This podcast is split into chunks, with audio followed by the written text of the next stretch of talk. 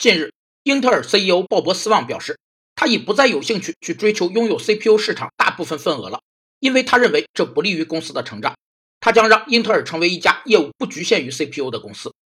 企业成长是指企业内在素质提升、外部价值网络优化，凭借有效的商业模式、企业战略及策略等赢得市场竞争优势，进而实现企业业绩增长的过程。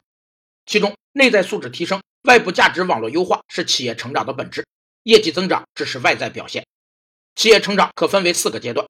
首先是初创期，其基本目标是尽快实现盈亏平衡，争取正的现金流；其次是学习调整期，其基本目标是建立快速发展的基础；第三是快速发展期，其基本目标是抓住机遇，寻找突破口，快速发展；最后一个是相对稳定期，其基本目标是稳健经营，持续发展。